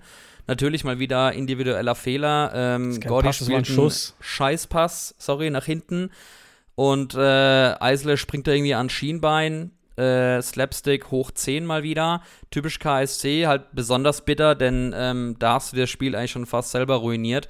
Ähm, vor allem, wenn wir jetzt mal mit Hinblick aufs Endergebnis ähm, mal sagen, dass dann eigentlich sonst noch ein wohlverdienter Punkt drin gewesen wäre. Ja, das stimmt. Ich fand, äh, das war irgendwie mehr so ein, ein Schuss nach hinten als ein Pass. Auch da habe ich ein bisschen Mitleid für Eisele gehabt, weil äh, in Paderborn kriegt er erst so einen scheiß Ball gespielt von Heise. Äh, und dann kriegt er gegen, gegen Magdeburg so einen scheiß Ball gespielt von Gordon. Ähm, das, das ist einfach nur maximal unglücklich. Beziehungsweise, ja. ich weiß nicht, ob, ob ich unglücklich sagen soll oder einfach nur Dummheit, weil das darf nicht passieren, nicht in der zweiten Liga. Das sind, das sind zwei sehr erfahrene Spieler mit Heise und Gordon, das darf denen nicht passieren. Und ähm, ich weiß noch, nach der äh, Vorbereitung in Österreich sagte Eichner in der PK, es hat ihn extrem gestört, dass so oft zum Torwart gespielt wird. Und dass man das eigentlich und dass man das eigentlich, genau, dass man das eigentlich nicht machen soll. Und äh, jetzt hast du halt zwei Situationen, wo man in dem ungünstigen Zeitpunkt, ungünstigsten Zeitpunkt äh, zum Torwart spielt und dann so krasse, dumme, ich würde schon fast sagen, Eigentore entstehen. Ähm, und das ist einfach doof gelaufen. Und äh, was ich vorhin noch sagen wollte, was mir noch aufgefallen ist im Fernsehen, ähm, nach dem 1 zu 0 hat sich Eichner Breithaupt sofort zu sich geholt mhm. und hat ihm äh, was gesagt. Beim 2 zu 0 ist Eichner der Kragen geplatzt und gesagt, dass äh, irgend, also ich habe ein bisschen Lippenlesen so gemacht und, und, und, Eichner sagte was von Zentrum und hat übelst reingeschrien. Und jetzt, ist, jetzt, wenn ich das mal zusammenfüge, erst holt er sich Breithaupt zu sich, der spielt im Zentrum, dann beim 2-0 meckert Eichner übers Zentrum und dann ist mir aufgefallen, dass unsere Verteidigung und unser Zentrum oder unser Mittelfeld überhaupt nicht nach vorne rückt, wenn, wenn wir nach vorne gehen in der ersten Stimmt. Halbzeit. Das heißt, wir hatten eine mega große Lücke zwischen Offensive und dann äh, Defensive bzw. Mittelfeld. Also da war so eine große Lücke, da ist ja das, unser Mittelfeld überhaupt nicht nachgerückt nach vorne. Gar kein Spielaufbau Beziehungsweise normalerweise hast du ja den Innenverteidiger, Genau, der Innenverteidiger äh, schreit normalerweise immer raus, raus, so dass, dass sie nach, nachrücken. Die müssen einfach höher stehen oder beziehungsweise einfach mal aufrücken. Und das ist halt irgendwie untergegangen bei uns. Und dann lässt du dich halt von Magdeburg irgendwie selbst in der, im, im letzten Drittel festsetzen. Und äh, ich meine, Magdeburg war unglaublich ballsicher. Das habe ich selten gesehen von einem Aufsteiger oder von einem zweiten Waren die gegen Düsseldorf auch schon? Ähm, ja. Das ist schon, schon à la Bonheur gewesen. Mhm. Ja. Dabei ist mir aufgefallen, dass sich äh, Magdeburg bei, beim Spielaufbau verunsichern lässt. Ja, ich, ich, ich kann nur noch mal an die, an die zweite Halbzeit von Magdeburg-Düsseldorf erinnern. Ich weiß nicht, ob es einer gesehen, gesehen, hat. Ähm, ich glaube, 20 Sekunden nach, nach Anstoß hat Düsseldorf sich ganz vorne den Ball erobert, weil, weil sie angelaufen sind wie blöd. Und das können wir ja eigentlich, das können wir ja eigentlich auch ganz gut. Und sich da den Ball zu erobern und einfach mal ähm, die Unsicherheit der Magdeburger Defensive ausnutzen. Und das ist uns in der ersten Halbzeit halt überhaupt nicht gelungen. Ähm, das, ich würde sagen, in der zweiten Halbzeit ist uns das schon, schon, ein bisschen eher gelungen. Aber da haben halt natürlich auch die Fans ihren, ihren Teil bei, äh, zu beigetragen, weil nach, nach dem 3-1 und dann das 3-2, dann ist es richtig laut geworden. Und ich glaube, das hat uns auf jeden Fall geholfen. Und ähm, ja, das einfach nochmal dazu. Ja, absolut, aber ähm, komplett richtiger Gedanke. Also ich fand das auch schon echt eklatant. Ähm, und dann gehst du mit dem 0-3 in die Pause und denkst so, scheiße, fuck, das Ding ist gelaufen. Ich habe mir dann erstmal noch ein Bierle geholt, war dann auch noch beim, beim Fanradio bei euch drüben, Sven, und wir haben es dann ja auch in der Halbzeit analysiert. Aber ich finde, trotzdem haben sie wieder richtig reagiert. Also das muss man ja auch sagen. Auch man kann jetzt natürlich sagen, hinterher, okay, warum hat Eiche nicht gleich Arase gebracht? Der war ja der gefühlt der beste Spieler auf dem Platz. Ich habe gar nicht gewusst, dass, was der drauf hat. Äh, du hast gerade vorhin schon mal angerissen. Also der hat ja eine unfassbar geile zweite Hälfte gespielt. Meine Freundin war auch mit dem Stadion, die hat auch keine Ahnung von Fußball gesagt, den fand sie am geilsten von allen. Der, sogar der ist ihr aufgefallen. Und, und zusammen mit Kaufmann und, mhm. und Raab, das hat auch irgendwie ganz gut funktioniert. Also Arase war Bombe, der war für mich eine Riesenüberraschung. Explosivität, Zug zum Ball, Zug zum Tor, ballsicher, gutes Passspiel, Schnelligkeit ohne Ende. Kaufmann auch extrem gefährlich vorne drin. Äh, Rapp war auch sehr präsent, auch wenn er da ein oder zwei Chancen noch sehr unglücklich aussah ähm, und ihm da einfach auch irgendwie das Glück gefehlt hinten drin. Aber sofort war Gefahr da. Das war genau das, was wir auch uns erhofft haben, Sven. Dass jetzt einfach nochmal ein Feuerwerk abgeht und ein Feuerwerk ist es geworden. Und äh, das gibt doch eigentlich Hoffnung jetzt für die kommenden Partien, oder Sven? Ich würde ganz gerne nochmal kurz was zu dem, zu dem äh, dritten Gegentor auch sagen, auch wenn, wenn natürlich es äh, sehr, sehr lästig ist. Aber also ich, ich finde halt zum Beispiel gegen Paderborn diesen, diesen Rückpass von Heise, also da kann ich es verstehen, wenn man sagt, spiel doch nicht zum Teuter zurück, weil der hat da ganz andere Möglichkeiten und wenn es einfach halt wirklich nur mal der lange Hafer nach vorne ist. Und absolut und gegen jetzt gegen Magdeburg finde ich, Gordon ist halt mit dem, mit dem Rücken zur gegnerischen Hälfte, hat eigentlich quasi eben nur den, den, den, den Blick zum Torhüter. Was er natürlich machen kann, ist, er kann vielleicht stoppen, ins Dribbling gehen, wie auch immer. Aber da finde ich die Idee eigentlich ganz gut, eher die, die sichere Variante zu gehen, ne, zurückzuspielen, weil er war, und das kommt noch dazu, er war halt auch ohne Druck. Also er hat jetzt keinen direkten Druck bekommen. Und da kann ich es verstehen, weil Eiserle da auch einen besseren Überblick hat, ne, hier den Ball zurückzuspielen.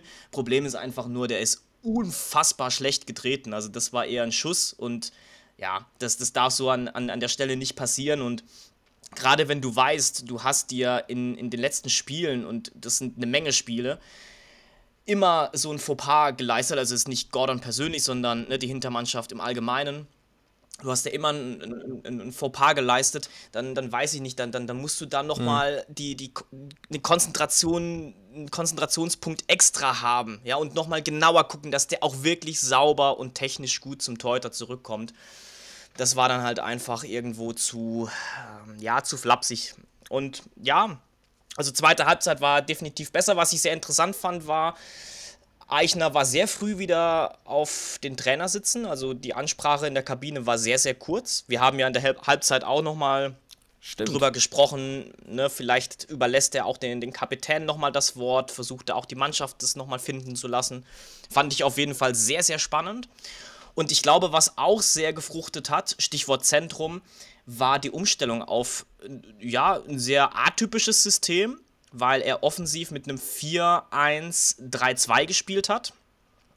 Das heißt, Breithaupt hat auf der 6 gespielt, dann Gondorf auf der 10. Gut, Wanizek mhm. auf links ist halt leider ein bisschen verschenkt. Hätte ich mir gewünscht, dass Wanizek vielleicht auf der 10 spielt und Kilian Jakob über außen kommt, weil ich finde, der hat A, Schnelligkeit und B, ein ganz feines Füßchen.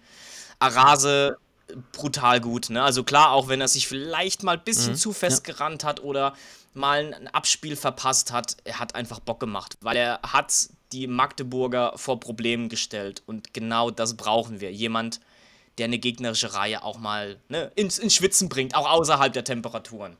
Und defensiv fand ich das ganz interessant, da war es ein klassisches 4-4-2, aber eben offensiv. Und offensiv hat es halt so funktioniert, weil Breithaupt so hatte ich das Gefühl, ein paar Freiheiten mehr hatte und dann eben auch immer mal schnell nach vorne abgeprallt hat zu Arase. Klar, der dann ne, von der Grundformation etwas tiefer stand, aber Arase hat auch die Schnelligkeit, dann mal die Meter nach vorne zu machen. Also der braucht nicht weit stehen und setzt dann erst zum Dribbling an, sondern der kann von hinten auch die, die, die, die Meter machen. Ja, mega. Und gerade wenn wir über Formation sprechen, ne, wir haben es ja auch mehrmals angesprochen, so ein 3-5-2 zum Beispiel, Arase wäre auch ein perfekter Schienenspieler, weil er kann von der Mittellinie aus das Tempo aufnehmen. Also ähm, hat, hat mega, mega viel Spaß gemacht tatsächlich. Und ja, Feuerwerk abgebrannt. Es hat äh, mega viel Spaß gemacht. Es war wieder Dramatik. Zitat Christian Eichner. Spiele mit dem KSC sind unterhaltsam. Ja, zweite Halbzeit auf jeden Fall. Die erste, erste vielleicht nicht so. Aber die zweite definitiv. Nie langweilig. Am Ende, glaube ich, war der Ballast einfach zu groß. Also, wenn wir mit 0 zu 2 in die Kabine gehen, dann drehen wir das safe. Ich glaube, dieses 0 zu 3 war. Ja, oder mit einem, es wäre auch schon mal ein Erfolg, nur mit einem 0-1 in die Kabine zu gehen. Weißt du, ich bin, ich bin jetzt noch nicht mal so vermessen und fordere 0-0, sondern mit einem 0 zu 1 äh, und dann nur noch Bälle rausschlagen. Natürlich sind wir dann auch angepisst, aber wenn das Ergebnis dann ist, dass wir einfach 2-1 gewinnen, ja, also, dann ist mir das auch hinterher klar, auch scheißegal. Das ist halt immer die, die Grundsatzfrage, die man hat. Also Eichner sagt es mehrmals, es geht darum, eben das Tor besser zu verteidigen. Es gibt auf der anderen Seite die anderen, die dann sagen, okay, lass sie doch mal von der, von der Leine, ne? lass doch mal offensiv bisschen, bisschen mit mehr Spektakel spielen, also jetzt nicht ne, Comeback, sondern mal von Anfang an. Ja, ich, ich denke, es, es wird alte Leier, es, es ist eine Mischung aus beidem. Also wir, wir kommen nicht drum herum, wir, wir müssen das mit den Abständen besser mhm. hinbekommen. Ja, wir müssen da auch aggressiver in die Zweikämpfe gehen. Da meine ich jetzt gar nicht so sehr Blutgrätsche und, und umnieten, sondern einfach ne, drauf zu gehen. Eben, ne, also wir haben es angesprochen bei dem, bei dem 0 zu 2, dass man da auch unter Druck setzt, ja, dass man da auch hingeht, dass man da auch attackiert. Und, aber wir müssen auch uns offensiv bessern, weil in der ersten Halbzeit, bin ich ehrlich, war es, also fand ich es nicht gut. Also da kann ich auch die Pressekonferenz nur sehr bedingt nachvollziehen. Das war mir auch ein bisschen zu euphemistisch da formuliert. Klar, wir hatten eine gute Möglichkeit durch Quote, der den Ball leider sehr, also wirklich weit am Tor vorbeigeschossen hatte. Hat er eigentlich gut gemacht, eine super Drehung im 16er und dann aus, wenn ich mich recht entsinne, knapp elf Metern, ja, halblinker Position. Hat er ihn dann aber sehr weit am Tor vorbeigeschossen. Und ansonsten war es, ja, war halt viel Halbgares mit dabei. Und deswegen, wir, wir müssen beide Bereiche tatsächlich auf, auf Vordermann bekommen. Also es ist nicht nur die Defensive, es ist auch die Offensive. Und da hat mir aber, also da hat mir auch äh, Kaufmann und, und Rapp sehr gut gefallen, muss ich ganz ehrlich sagen. In der ja, absolut, Halbzeit. absolut. Ähm, das war echt eine Bereicherung vorne drin. Man denkt sich halt dann immer, Jungs, warum nicht gleich so? Und äh, hoffentlich äh, nimmt Eich jetzt diverse Erkenntnisse mit für die Startformation in Neustrelitz und vor allem auch in Fürth, worüber wir gleich noch sprechen wollen. Äh, jetzt will ich aber erstmal von Boris wissen, ob ihn die zweite Halbzeit auch Hoffnung macht für die Zukunft. Denn ja, mit so einem ganz negativen Gefühl ähm, wollen wir die Leute jetzt ja auch nicht hier äh, entlassen. Und ich persönlich finde ja schon, dass die zweite Halbzeit echt gezeigt hat, was die Truppe eigentlich kann. Ja, ich will noch eine Sache sagen. Ähm, ich finde, und jetzt nicht falsch verstehen, ähm, weil ich wünsche, also ich sag's gleich, also ich wünsche dem Fan, der bei uns auf der Tribüne zusammengebrochen ist, erstmal die beste Besserung, die es nur geben kann. Er soll stabil sein, habe ich gelesen. Stark, da da gab es die, die News irgendwie heute, glaube ich. Sehr gut, genau. Und ich finde es unfassbar stark, dass auch die Magdeburger Fans sich an diesem Stimmungsstopp beteiligt haben, sage ich mal. Aber wenn das nicht passiert wäre, dann hätten wir das Ding mit Sicherheit noch gedreht. Und ich finde, das ist auch genau das, was ja die, die Ultras und die Gegengerade und die Supporters vorher gesagt haben, dass wir zusammenstehen müssen mhm. als Fans und wir die Mannschaft nach vorne peitschen müssen, weil die Gegengerade kann Spiele drehen. Und ich bin, ich bin mir tausendprozentig sicher, dass wir das getan hätten, wenn dieser Vorfall nicht passiert wäre. Aber es gibt natürlich Wichtigeres im Fußball und das ist nun mal die Gesundheit eines Menschen und das ist absolut verständlich. Aber ich glaube, das ist nochmal ein Zeichen gewesen, wozu wir Fans in der Lage sind, vor allem bei einem Heimspiel. Und ich finde, wir müssen das auch beim nächsten Heimspiel abrufen ähm, gegen Sandhausen, glaube ich, ist das, ne? Das ist unfassbar wichtig. Und das gibt den Spielern auch diese, diese, diesen Drang nach vorne, auch wenn es scheiße läuft. Wir können gemeinsam dieses Ding drehen als zwölfter Mann. Und das war ja auch dieser ganz ja. große Banner unten. Wir gehen voran als ein zwölfter Mann. Ja. Und das haben wir gezeigt. Ja. Und da, wie gesagt, ich war diesmal leider nicht da. Aber Respekt an alle, die da richtig Stimmung gemacht haben. Das hat dazu beigetragen, dass nicht nur ich, sondern vielleicht auch die Mannschaft mit ein bisschen mehr Euphorie in die nächsten Spiele gehen kann, weil sie wissen, dass sie es können. Und ich glaube, das schweißt als Mannschaft auch noch mal ein bisschen zusammen. Das schweißt die Fans zusammen. Und ich bin mir sicher, dass wir beim nächsten Heimspiel, hoffentlich, wenn da nichts passiert auf den Tribünen, dass wir da gemeinsam ähm, einen, einen, Sieg oder einen Erfolg feiern können.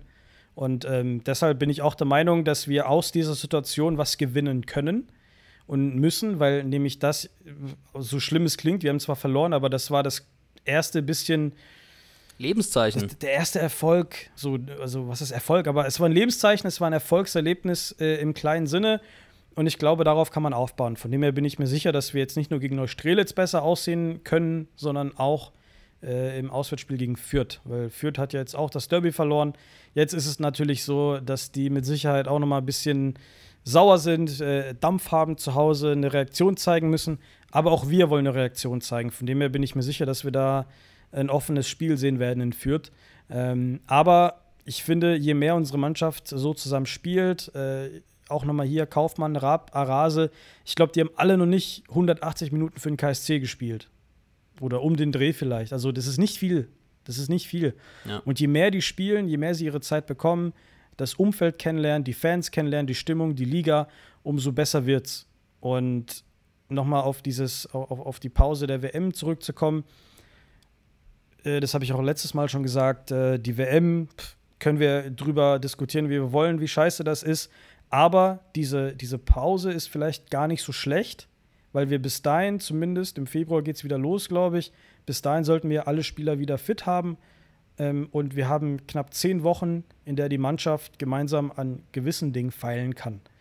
Und ähm, deshalb hoffe ich, dass wir natürlich jetzt aus dieser Situation gegen Magdeburg einfach diese Kraft gewinnen können, nach vorne zu blicken, ähm, dran zu arbeiten und einfach das Beste bis zur WM holen und dann im, im, in der ja. zweiten Hälfte der Saison richtig angreifen, wenn wir alle Spieler verfügbar haben. Ähm, von dem her glaube ich, dass wir Spiel für Spiel einfach besser in die Saison kommen werden, weil ähm, ich glaube schon, dass die Mannschaft das kann. Und wir haben schon nicht die beste Qualität, aber wir haben Qualität da. Ich meine, und Moral. Du hast es von angesprochen, Niklas. Die ersten 60 Minuten in Paderborn, genau. Und, und die ersten 60 Minuten gegen Paderborn waren unfassbar. Da habe ich selbst äh, dreimal hingucken müssen, ob das unser KSC ist. Dann haben wir es geschafft, fast nochmal zurückzukommen nach einem 3 zu 0. Die Mannschaft hat sich nicht aufgegeben und wir haben neue Spieler reingeschmissen, die sich auch beweisen wollen und die es gezeigt haben, dass sie es können. Ja. Und als Mannschaft gemeinsam kann man das auch mit der Moral und der Einstellung. Von dem her glaube ich schon, dass man so kleine äh, Situationen oder aus diesen kleinen Situationen einfach diese Kraft sich ziehen muss und dann natürlich im nächsten Spiel das besser machen muss. Absolut. Und ich bin mir sicher, dass äh, Eiche und Slatan und Siros zusammen mit dem Trainerteam die das hinbekommen, die Trendwende schaffen. Ähm, da war schon nicht nur Schatten, war viel Schatten, aber auch Licht zu sehen im vergangenen Heimspiel. Jetzt wollen wir natürlich noch mal so ein bisschen auf das DFB-Pokalspiel blicken, denn am Freitag, den 29. Juli, ist es soweit. Wir reisen nach Neustrelitz, ähm, die äh, ja, in der Oberliga spielen. Da werden wahrscheinlich auch viele Freunde aus Berlin dabei sein. Ähm, Finde ich jetzt schon mal stark und äh, freue mich natürlich auch, dass äh, wir wieder im Pokal uns beweisen dürfen. Sven, was erwartest du für ein Spiel in Neustrelitz? Ähm, wie wichtig also wird es sein, Also zunächst einmal auch wieder ein bisschen ne, Euphorie und das, was heißt Euphorie, aber ein bisschen positiver auch zu sein. Was mir persönlich auch gefallen hat, ist und was ich ein äußerst wichtiges Signal finde, ist, dass diese Mannschaft lebt. Weil ich habe in solchen Situationen ganz andere Teams gesehen, die dann äh, wirklich auch keine Reaktion ja. gezeigt haben, die, die dann ja auch, also wo man auch gesehen hat, dass es mental irgendwo schwierig wird. Und ich finde, diese Mannschaft lebt und das ist ein, ein äußerst wichtiges Signal, weil an taktischen Dingen, daran kannst du, daran kannst du feilen, ja, die kannst du verbessern, aber eben einer Mannschaft Leben einzuhauchen, das, das ist äußerst schwierig. Und insofern, das, das finde ich auch schon mal, ist ein, ist ein sehr, sehr wichtiger Punkt. Ja, ich denke, also das gegen Neustrelitz ist, ähm, es ist eine Wanderung auf einem sehr, sehr schmalen Grad, weil auf der einen Seite denke ich, ja, die, die, die, also der, der Underdog wird wissen, wie unsere Situation ist und die werden auch die, die letzten Wochen verfolgt haben. Ja, und die wissen auch ganz genau, je länger sie das Spiel offen halten, je länger sie auch vielleicht mit ein bisschen, also je, je, sagen wir mal so, je länger sie auch ein bisschen mit uns spielen, ja, auch mit dem, was, was da passiert ist, Stichwort individuelle Fehler, ähm, auch das, das Thema Auseinanderfallen. Also insofern gehe ich mal davon aus, dass, dass, dass die drauf gehen werden. Ähm, für uns wird es ganz, ganz wichtig sein, dass wir, ne, alte Leier, dass, dass, dass wir früh die Tore erzielen. Also je früher wir das erste und das zweite vielleicht auch das dritte Tor erzielen, desto mehr Selbstsicherheit gibt es und desto eher legen wir auch genau das ad acta. Sollte das halt nicht der Fall sein, wird es eine, eine äußerst schwierige und sehr, ja, aus neutraler Sicht auch sehr interessante Partie, weil ich glaube eben, wie gesagt, dass Neustrelitz sehr auf diese, auf diese Sachen spielen wird. Und ja, das, deswegen hoffe ich einfach, dass wir dass wir, dass wir früh die Tore erzielen und da gar keine Geschichte irgendwie aufkommen lassen. Und auf jeden Fall einfach nur eine Runde weiter, denn auch das sind wichtige Mehreinnahmen, die wir unbedingt brauchen. Äh, vergangenes Jahr schon wirklich eine glänzende Pokalrunde gespielt und dass der Pokal, ja, ich fange jetzt, ich fange ich gar nicht erst mit Floskeln an, sonst werde ich ja noch arm heute Abend, aber es ist einfach eine, eine, andere, eine andere Situation. Es ist eine ganz andere Liga, es ist ein ganz anderer Wettbewerb und ähm, ich bin mir sicher, dass wir da auch jeden Fall eine Runde weiterkommen, dass wir äh, Licht mitnehmen. Ich würde mir natürlich wünschen, wir haben es auch schon mal im Vorgespräch angerissen, wir drei, dass Eiche da in der Formation eine Umstellung vornimmt, vielleicht auch sogar Breithaupt in die Innenverteidigung rückt und man dafür irgendwie im Zentrum das anders löst, ähm, bevor wir nochmal einen Gordy in Innenverteidigung sehen. Also nochmal No Offense, aber ich weiß nicht, ob jetzt vielleicht doch echt jetzt die Zeit gekommen ist. Ähm, wie, wie, wie, würdest du die Idee finden, Boris, einen Breithaupt in die Innenverteidigung zu ziehen, so, sofern ein Franke fit ist natürlich? Ja, entweder das oder ein Ella Bett. Also hm. habe ich ja vorhin gesagt, also, also doch also Breithaupt in Verteidigung. Schwierig. Mir gefällt Breithaupt zu sehr auf der 6. Das wäre für mich dann schwierig, wenn ich dann einen Gondorf auf der 6 habe, weil ja, ich, ich weiß, er ist Kapitän und so. Aber auch er hat mir nicht so viel gefallen. Auch wenn er gegen Magdeburg offensiver agiert hat, was man sehr selten von ihm sieht, aber ich weiß nicht, für mich wäre es ein herber Verlust, wenn man, wenn man Breithaupt nicht auf der 6 hat, weil er da einfach alles abräumt. Mhm. Und ähm, ich weiß nicht, wie gut er in der Innenverteidigung ist. Also es ist absolut in Ordnung, wenn er mal, ich sag mal, Hybrid-Innenverteidigung spielt. Das heißt, wenn wir Dreierkette spielen und er sich dann zwischen die zwei Innenverteidiger irgendwie mogelt, das ist okay. Aber ob wir ihn komplett auf die IV setzen, weiß ich nicht, ob das die richtige Idee sein soll. Ähm, schwierig. Ich würde lieber einen Ella Bett sehen oder vielleicht ist Felix Iorere bis dahin fit. Ich weiß es nicht. Es gibt, wie gesagt, keine Informationen über ihn, was mich echt stört. Muss ich einfach nochmal sagen, weil ich finde den Jungen klasse.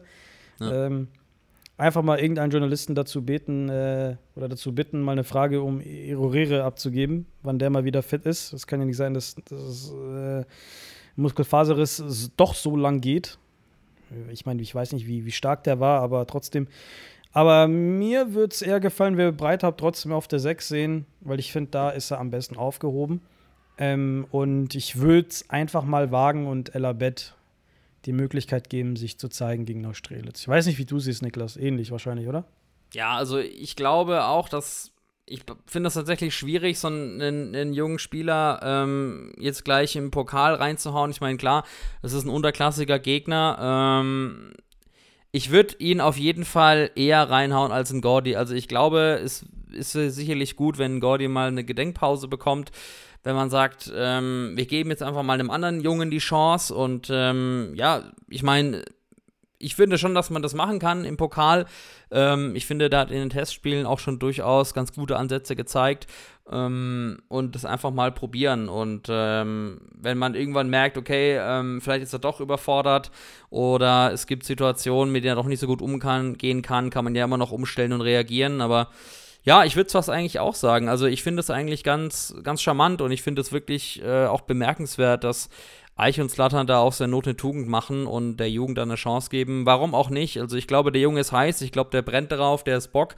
Motiviert, motivieren muss man solche jungen Spieler, glaube ich, echt nicht. Und ähm, ich finde es eigentlich cool. Also ich würde es auch extrem feiern und ich glaube auch, dass es, ja, man da eigentlich wenig zu verlieren hat.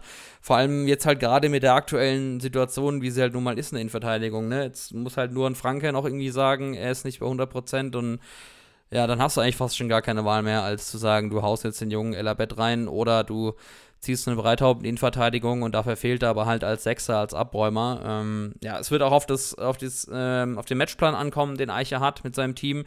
Vielleicht agieren wir da deutlich offensiver, dann doch mit Doppelspitze. Ähm, wir haben es ja analysiert. Äh, Kaufmann und Raab haben uns da sehr gut gefallen. Arasa als Flügelflitzer. Und ähm, wenn wir jetzt in Neustrelitz eine erste Halbzeit spielen wie die zweite gegen Magdeburg, ähm, fände ich es nicht unrealistisch zu sagen, vielleicht geht man dann einfach auch mit einer Führung in die Pause. Und ähm, die kommen gar nicht so richtig ins Spiel. Es wäre mal, uh, was Neues. Mal was Aber Neues. dafür ist der Pokal ja da, um uns zu überraschen. Männer, jetzt haben wir hier schon echt, ich glaube, über eine Stunde 20 gequatscht, wenn ich die Uhr jetzt nicht aus den Augen verloren habe. Ähm, ich hoffe, ich hoffe, dass wir euch, liebe Hörerinnen und Hörer, jetzt äh, mit einem besseren Gefühl in die nächsten Spiele entlassen. Ähm, für uns drei war es auch wieder etwas Therapie heute Abend, aber mir hat es sehr viel Spaß gemacht und äh, ich fühle mich jetzt schon deutlich besser als zum Beispiel noch gestern oder vorgestern. Ich weiß nicht, wie es euch geht, Sven. Ist für dich auch bestimmt äh, gut, denn äh, wir sind ja auch nach dem Spiel noch mal kurz zusammengesessen, wir beide, beim, äh, beim MTV hinterm, hinterm Birkenparkplatz und haben noch mal mit einem Bierle über das Spiel sinniert. Aber ähm, jetzt nach der Therapiestunde, nach der zweiten, geht es mir deutlich besser. Ich hoffe dir auch. Ja, also äh, immer, immer, definitiv. Also schon in der Halbzeit hat es ja, hat es ja richtig gut äh, funktioniert. Ähm, so eine, so eine Therapiesitzung tatsächlich. Ähm, ja, also lass mich nochmal ganz kurz, ähm, kleiner Mini-Mini-Schwenk nochmal umgehen, weil ähm, ich das ein sehr interessanter äh, Gedanke fand von, von Boris auch gerade nochmal. Ähm, ja, also ich bin da auch voll bei und ähm, ich finde sogar, ähm, dass er, wenn er Hybrid spielt, auch schon verschenkt ist, weil es halt meistens aus der Innenverteidigung mit, mit langen Bällen also ne, da wird halt meistens mit langen Bällen herausgespielt. Und ich finde jetzt gerade eben wie in dieser äh, 4-1-3-2-Formation, als er da weiter vorne war, ging es weitaus schneller und er konnte mal abprallen lassen, mal schnell spielen und da fand ich ihn sogar richtig gut. Und deswegen könnte ich mir sogar vorstellen, dass es für ihn mehr Sinn macht, wenn er im Mittelfeld bleibt. Und wenn du dann natürlich sagst, gut, ne, Neustrelitz, vielleicht brauchen wir da gar nicht so sehr die Physis, vielleicht können wir da irgendwas anderes machen, dann wäre es vielleicht sogar eine Option herzugehen und zu sagen, wir spielen mit einer Dreierkette, wie damals auch gegen 60, mit einem Innenverteidiger eben, mit, mit Franke in der Mitte. Und dann kannst du natürlich auch hergehen und dann mit Heise, Jakob ähm, dann die, die Seite bilden oder mit, mit Tide besser gesagt und dann Jakob eben im 3-5-2 auf, auf den Außen, weil ich finde eben auch, dass Kaufmann und Rapp als Doppelspitze sehr gut funktioniert hat und das würde ich definitiv bleiben, so, also so lassen. Und dann hast du mhm. die Möglichkeit, vielleicht auch mit einer Dreierkette zu spielen. Defensiv kann es dann auch in eine Fünferkette also gehen, ne? dann bist du auch beim, beim, beim, beim Thema Verteidigen. Das kann dann vielleicht auch eine gute Möglichkeit sein, aber das fand ich so als, als Gedanken äh, nochmal sehr interessant. Und ähm, ja, der Pokal, also damit will ich abschließen. Ich, ich will auch nochmal meine 3 Euro hier ins Phrasenschwein reinhauen, ne? weil, weil gesagt wurde, äh, wir, genau, wir gehen doch mal mit einer Führung raus und Boris hat gesagt, das wäre doch was Neues. Da sage ich Platz drauf, der Pokal hat seine eigenen Gesetze. Katsching. Ich kann ja so, so einen äh, Soundsplitter einspielen, so ein Katsching, so ein Kassenklingel. Ich kann es nicht so gut imitieren. ja, geil, Mach Männer. Mal. Dann würde ich sagen, ähm, wir verabschieden unsere Hörerinnen und Hörer in die Woche. Ich sage vielen, vielen Dank. Ah, stopp, stopp, stopp, ja. stopp, stopp. Tippen, tippen. Ja, tippen. das wäre jetzt noch mein, mein, meine letzte Ansage. Aber ähm, gut, dass du mich nochmal äh, reminded hast. Wer will anfangen? Soll ich anfangen? Mach, hoppt. Okay, ich fange an. Äh, wir gewinnen in Neustrelitz nach 90 Minuten mit 3 zu 1. Nach 2 zu 0 Halbzeitführung. Weil ihr mich gerade so angefixt habt mit der Idee. Boris, lach nicht und Tipp. Ja, ich hätte exakt das gleiche gesagt. 3 zu 1, aber nach 1-0 Rückstand. Klassiker. Ich glaube, ich glaube, wir brauchen einfach in der Situation einen, einen Weckruf. Ich, ich habe das Gefühl, Neustrelitz weiß, dass für die aktuell äh, das wahrscheinlich der beste Gegner ist, zu schlagen. Ähm, die werden sich mit Sicherheit heiß machen und sagen: Ey, Jungs, der KSC, der äh, strauchelt. Ich glaube, das ist unsere beste Gelegenheit, heute was mitzunehmen. Die werden all in gehen. Die haben ja am Ende auch nichts zu verlieren. Aber ich finde, dass ähm, wir dann trotzdem den Sieg dann noch mitnehmen. Ich glaube, beim letzten Pokalspiel gegen Neustrelitz ging es in die Verlängerung. Ne? Da haben wir 2 zu 0 gewonnen, glaube ich. Das war 2007. Ähm, Eichner war da sogar noch mit auf dem Platz, von dem her auch ich sage 3 zu 1. Und Iron nach, Mike. Genau, Iron Mike war auch noch dabei. Ja, 3-1 nach 90 Minuten und das gibt uns ein bisschen Wind fürs äh, nächste Ligaspiel. Ich gehe ich geh mit, also wie beim, wie beim Pokern, ich, ich gehe mit. Ähm, ich sage auch 3 zu 1. Ich denke, dass es in der ersten Halbzeit ein sehr, sehr offenes Spiel sein wird, ein spannendes Spiel, dass wir aber auch mit 2 zu 1 in Führung gehen. Ob wir den, den Rückstand kassieren oder die Führung erzielen, das sei mal dahingestellt. Und dann glaube ich, dass wir in der zweiten Halbzeit einfach den, den, den Sack zumachen. Sehr gut. Machen Top. wir, nehmen wir mit. Eine Runde weiter, auch wenn es die Verlängerung wird. Wahrscheinlich werden es meine Fingernägel mal wieder nicht überleben dann. Aber äh, das nehme ich gerne in Kauf, wenn äh, dafür die zweite Runde winkt. Männer, ich sage vielen Dank, dass ihr heute Abend dabei wart. Ich äh, sage vielen, vielen Dank an alle Hörerinnen und Hörer. Vielen Dank an alle Nachrichten, die uns erreichen. Vielen Dank für die rege Teilnahme an unseren Umfragen. Äh, bedeutet uns sehr viel, finden wir cool, ähm, dass wir da echt eine, eine, tolle Community haben auf Instagram, auf Twitter und auf Facebook. Ja. Und äh, vielen Dank an euch Hörerinnen und Hörer. Jetzt haben wir euch lange genug äh, mit dem Thema KSC äh, drangsaliert und ähm, hier genug äh, Seelentherapie betrieben. Wir sehen doch Licht am Ende des Tunnels. Es war nicht alles schlecht und ähm, wir sagen einfach mal Zamme 40, so denn das ist unser Slogan. Darum wird es gehen. Das schaffen wir nur gemeinsam. Deswegen ähm, supportet die Mannschaft, fahrt raus ins Stadion, macht so viele Spiele wie es geht. Ich nehme mir selbiges vor für die Saison. Und äh, wir werden das nur gemeinsam schaffen. Und äh, deswegen nochmal der Appell: ähm, unterstützt die Jungs und die Truppe, wo es nur geht. Wir werden das Gleiche tun. Und ich sage vielen Dank. Bis bald, Jungs. Haltet die Ohren steif. Bleibt gesund. Tschüss. Ade, bis bald. Bis bald. Ciao, ciao.